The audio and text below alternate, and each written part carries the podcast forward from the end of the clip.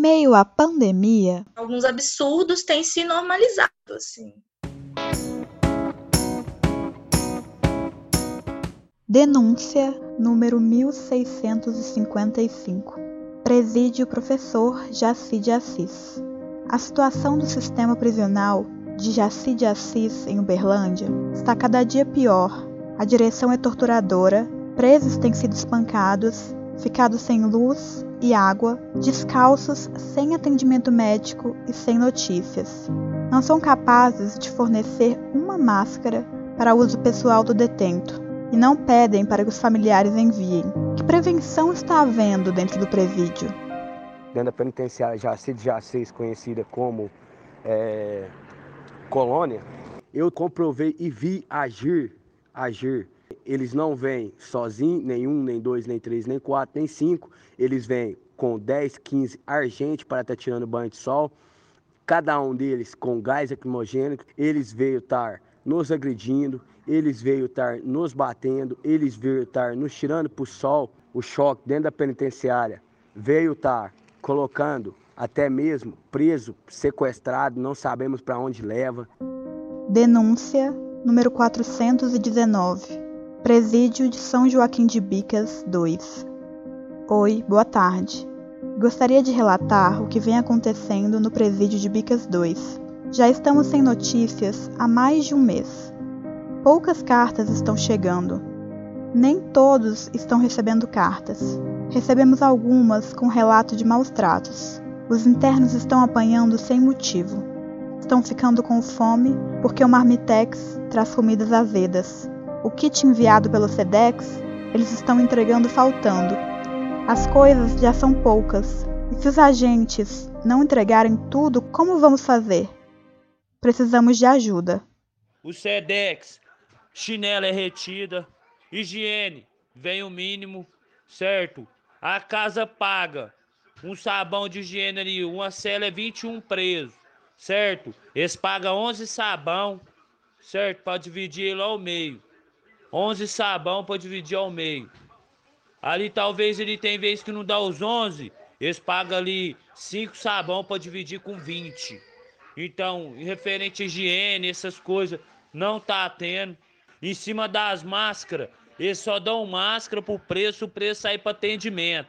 Os guarda, alguns entram sem máscara, fora do pavilhão vários andam ali sem máscara. Essas são algumas das 1.673 denúncias da plataforma Desencarcera em Minas Gerais. O Brasil tem a terceira maior população prisional do mundo a nossa taxa de aprisionamento por habitante chega a cerca de 338 presos por 100 mil habitantes, de acordo com o um levantamento do portal G1 no início do ano. Imagina na pandemia. A superlotação e a falta de serviços básicos de higiene tornam os presídios verdadeiros focos de transmissão da Covid-19. E não é só isso. As torturas aos detentos aumentaram muito mais que as denúncias cerca de 190% na plataforma Desencarcera. Bom, vamos à conversa.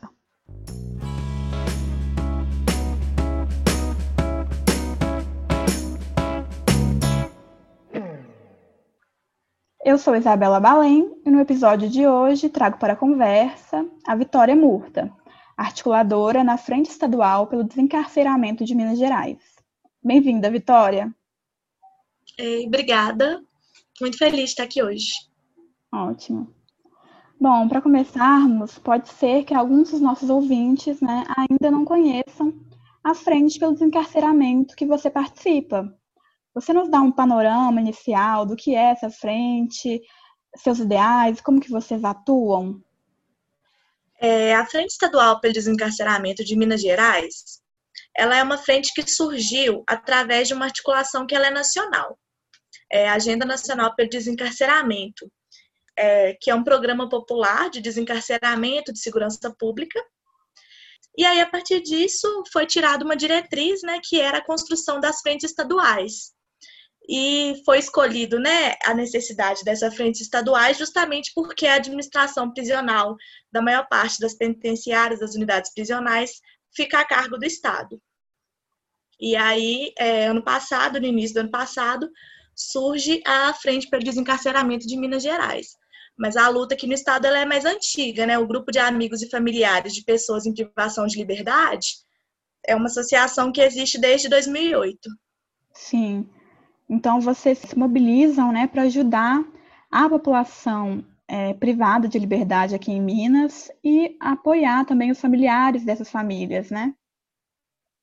Isso, o protagonismo, tanto na agenda quanto na frente, é dos familiares de pessoas em privação de liberdade e dos clientes do cárcere, né, os egressos. Então, é, não é uma frente que é formada é, de pessoas, enfim, da academia, de outros espaços, que ajudam as pessoas privadas de liberdade e seus familiares. Pelo contrário, né? O protagonismo dentro do espaço da frente também é dos familiares e dos egressos. Ótimo. Eu acho que é muito importante a gente falar, porque ainda numa, num pensamento popular, né, de que não precisam, essa, essa população privada de liberdade, os familiares não precisam se mobilizar e não precisam de apoio. É, então é bom a gente falar, porque, por exemplo, né, nós temos a terceira maior população carcerária do mundo, um sistema superlotado, com quase o dobro de presos para o número de vagas disponíveis, um extremo descaso né, com a vida dessas pessoas, é, só para a gente ter uma ideia, um preso tem três vezes mais chances de morrer que uma pessoa livre, é, isso segundo o Ifopem de 2016, e de repente a gente entra nessa pandemia. É, se já está difícil para a gente, imagina para quem vive nesses presídios, né? É, o Desencarcera, que é o movimento que você participa, ele tanto é, nacional quanto mineiro tem uma plataforma de denúncias, né, Vitória? Como que tá esses casos? O que está aparecendo nas denúncias? É, essas denúncias aumentaram agora na pandemia? Como é que está sendo? A gente percebe que no período de pandemia as violações elas têm aumentado muito e não só pela situação da própria doença, né? Na verdade, a gente vê que esse é um dos fatores, sim, mas a gente vê que a principal violação tem sido realmente torturas, né? E essas torturas, elas vêm é, ocorrendo com maior intensidade desde março, né? As visitas foram suspensas no sistema prisional mineiro, é, com a, a justificativa da pandemia, né? E o que acontece? O sistema prisional sem visita é um sistema prisional onde as famílias elas não têm contato direto com o preso, né? É também um momento desses presos é, contarem para a família o que está acontecendo, enfim. E aí alguns absurdos têm acontecido, têm chamado a atenção, né? Existem unidades prisionais onde a gente consegue ouvir o grito de socorro o dia inteiro, a noite toda.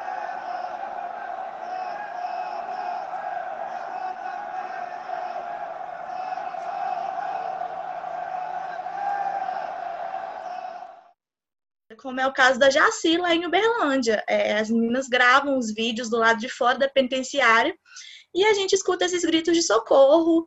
É, enfim, em várias unidades a gente consegue ver esses gritos saindo dentro e isso causa um grande uma grande angústia né, nas famílias.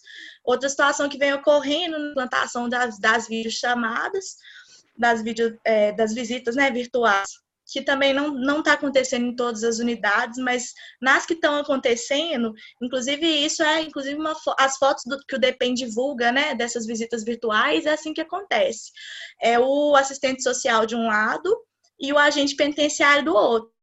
A gente pergunta, né, como que alguém que está preso sob o poder né, daquele, daquele agente penitenciário vai denunciar uma tortura que está acontecendo com esse violador do lado.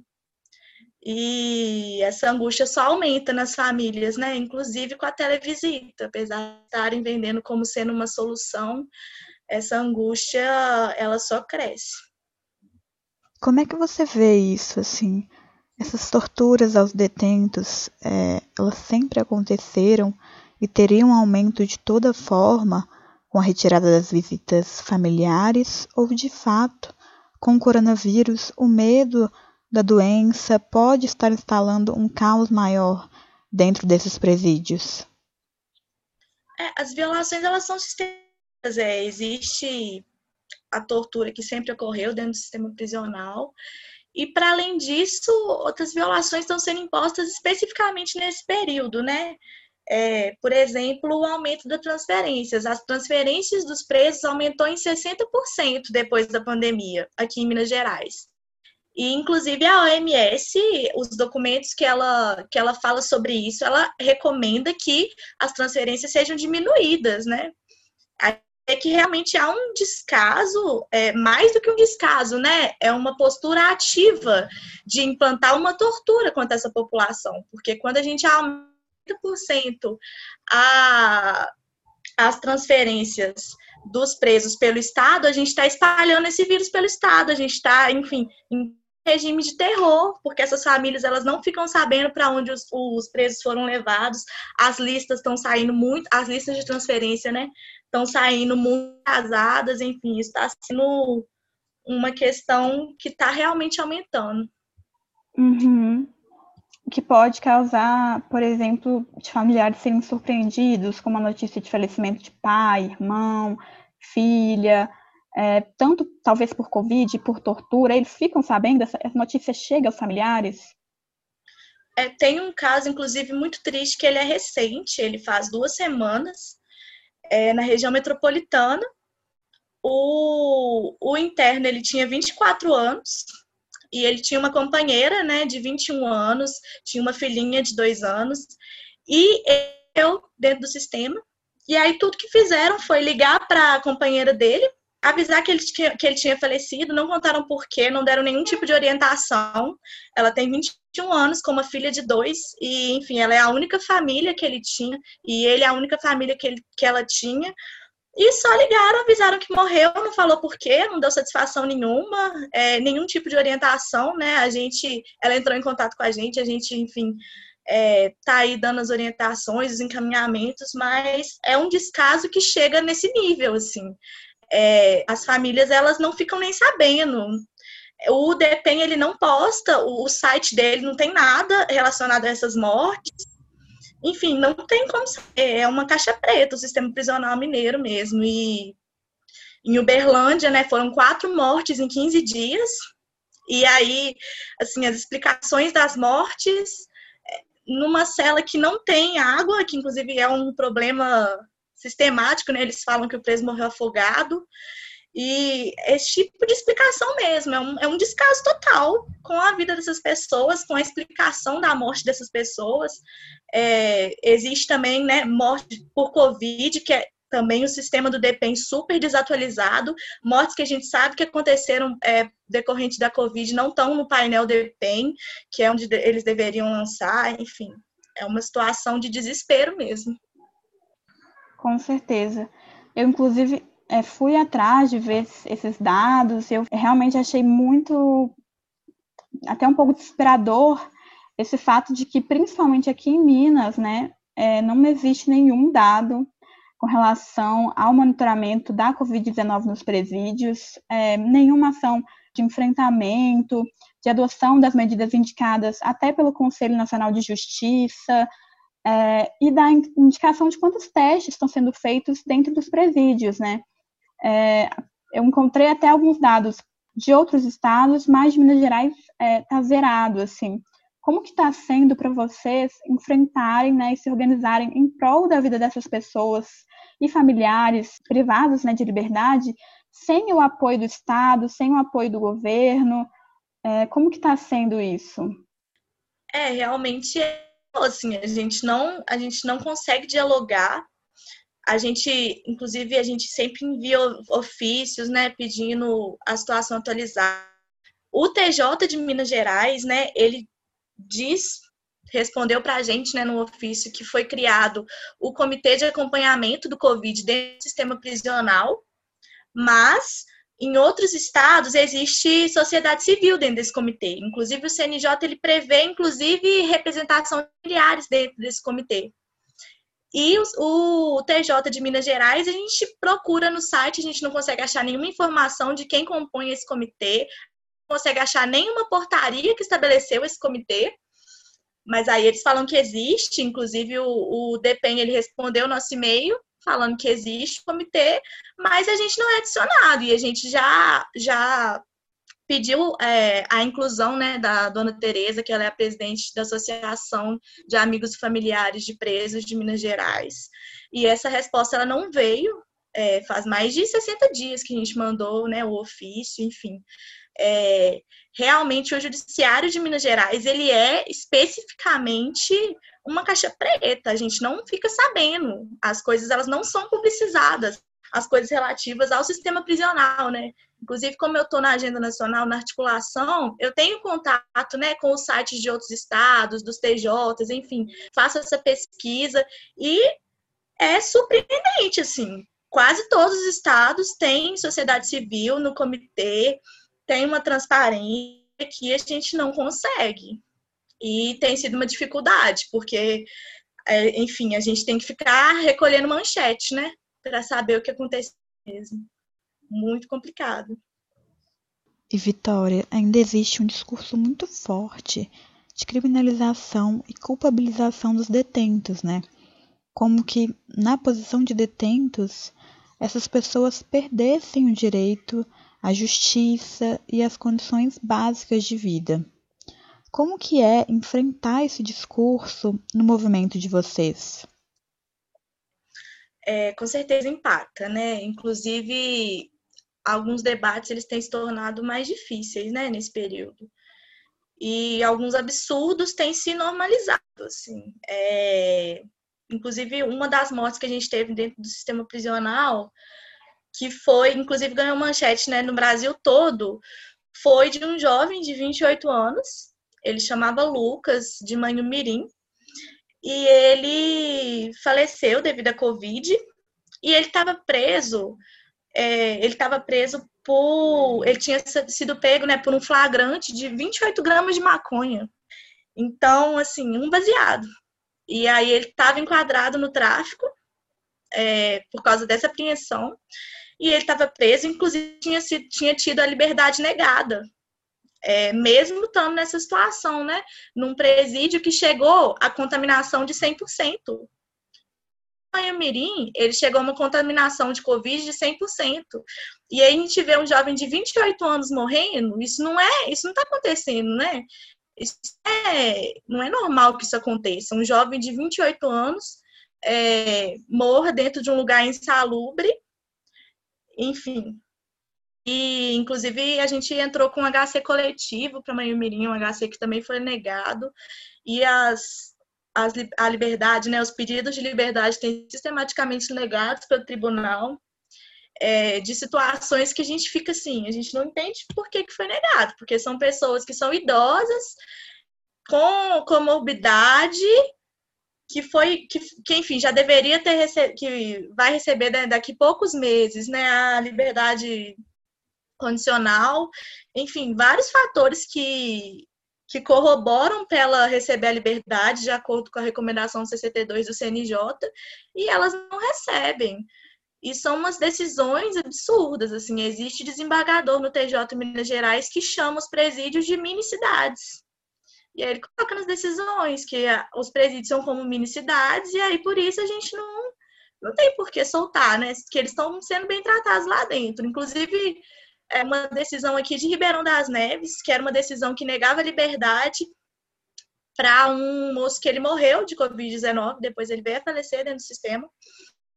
Decisão ela falava que a cela que ele estava, a penitenciária que ele estava, cumpria com os requisitos do Ministério da Saúde e da organização de saúde. Não sei aonde, se o presídio estava superlotado, as celas superlotadas, insalubre, comida podre, faltando água, enfim, aí essas decisões são totalmente deslocadas da realidade e acabam condenando, condenando né, muitas pessoas à morte mesmo. Claro, com certeza. Vitória, eu acho impossível a gente ter essa conversa sem fazer a análise de que são corpos específicos que estão submetidos a essa desumanização dos presídios, né? Enquanto a superlotação dos presídios tem cerca de 61% dos detentos pretos ou pardos e cerca de 75% dos encarcerados com até o ensino fundamental completo, esses que são dados do Infopem, A gente vê casos como do jovem que traficava cobras em Brasília, praticamente não ser mencionado como traficante. É, eu acho que uma coisa que é boa de pontuar, né? Tanto a agenda nacional quanto a frente para desencarceramento, a gente se pauta no abolicionismo penal. A gente não quer, a gente não acredita, né? forma da prisão, a gente não acredita que se fosse aplicado direito ia dar certo, porque está sendo aplicado direito, assim. Isso é um projeto, acho que isso é importante, né? É, pessoas que moram em periferia serem privadas de liberdade, pessoas pretas serem privadas de liberdade. Ele é um projeto no Brasil, é um projeto desde que se instalou a colônia aqui.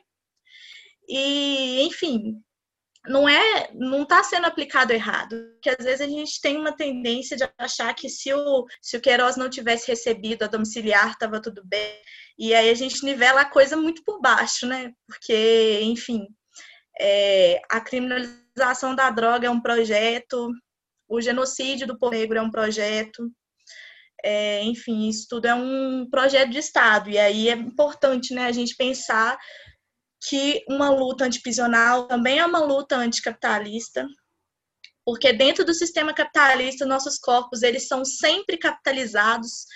Eu gosto, inclusive, de dar o um exemplo. É, muitas vezes até a gente da esquerda a gente vai é, legitimar porque que uma morte foi errada, enfim, e a gente fala ah, porque fulano morreu, foi torturado,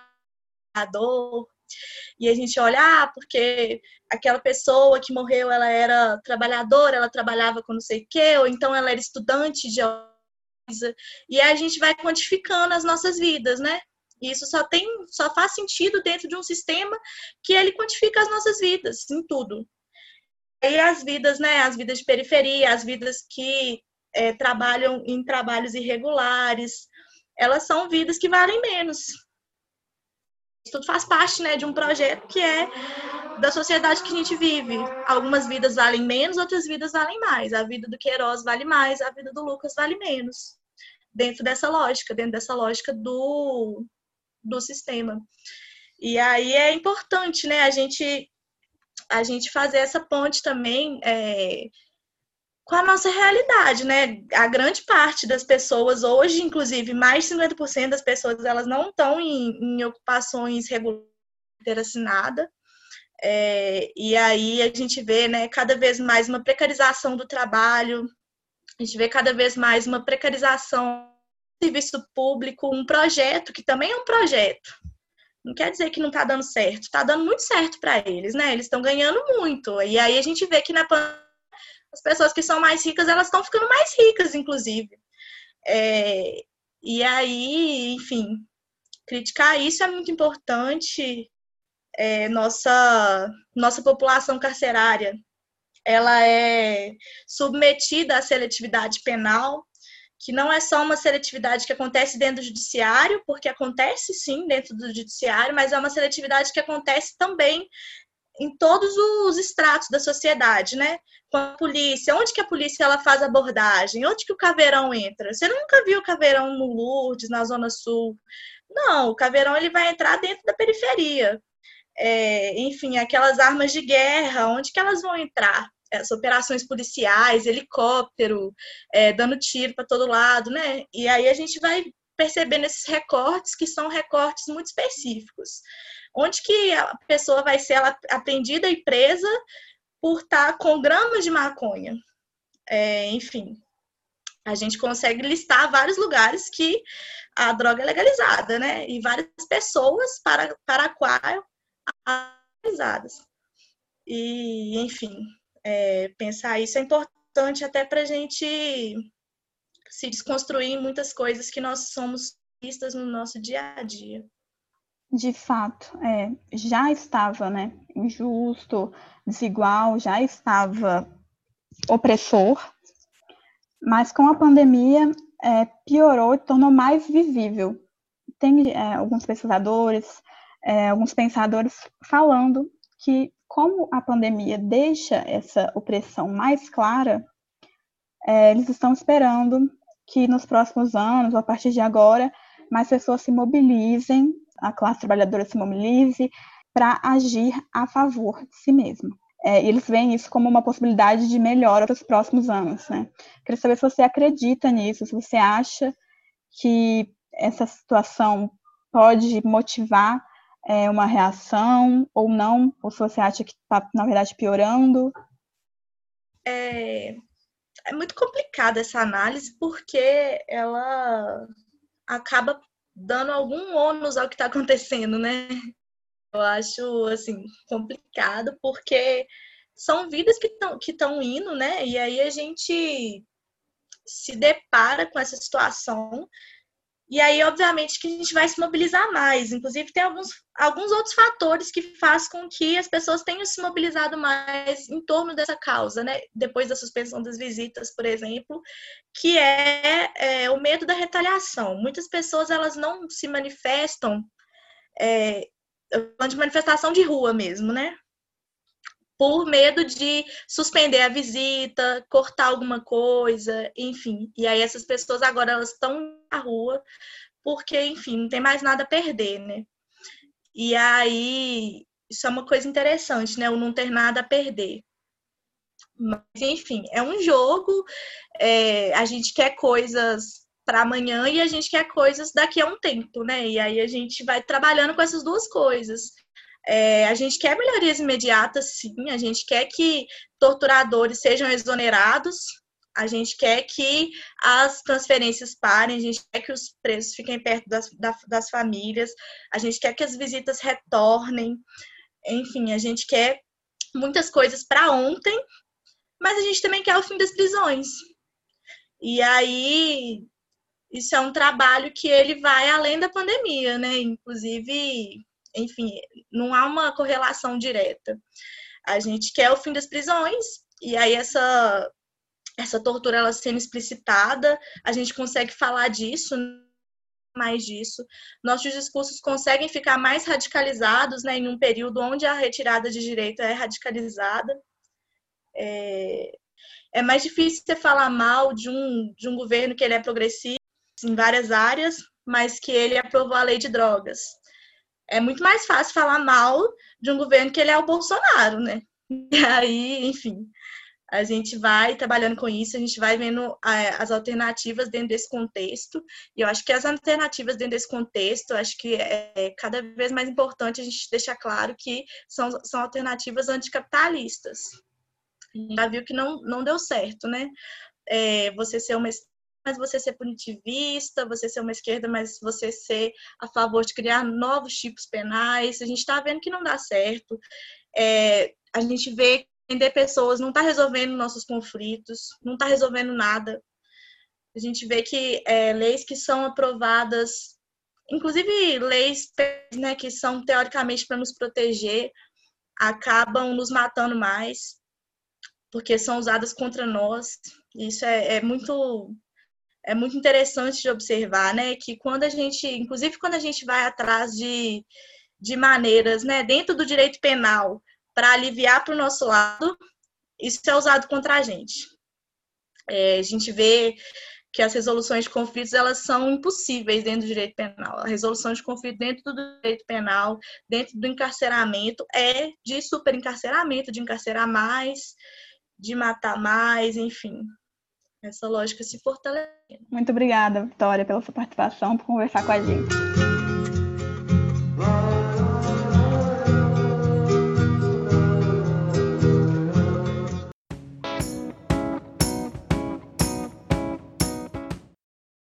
Depois dessa conversona, dá tempo de fazer a sua parte. A Frente pelo Desencarceramento de Minas Gerais está arrecadando fundos para a distribuição de kits de higiene e limpeza na região metropolitana de Belo Horizonte. Você pode fazer a sua doação pelo PicPay no arroba desencarceramg ou site evoe.cc barra desencarceramg. Este podcast foi pensado, produzido e editado por Isabela Balém, com suporte de Milena Giovana e Guilherme Costa Alves. Os áudios inseridos no vídeo pertencem à Frente pelo Desencarceramento de Minas Gerais e a canção final é uma composição de Geraldo Vandré. Fica bem, viu? A Milena te espera no próximo episódio. Até!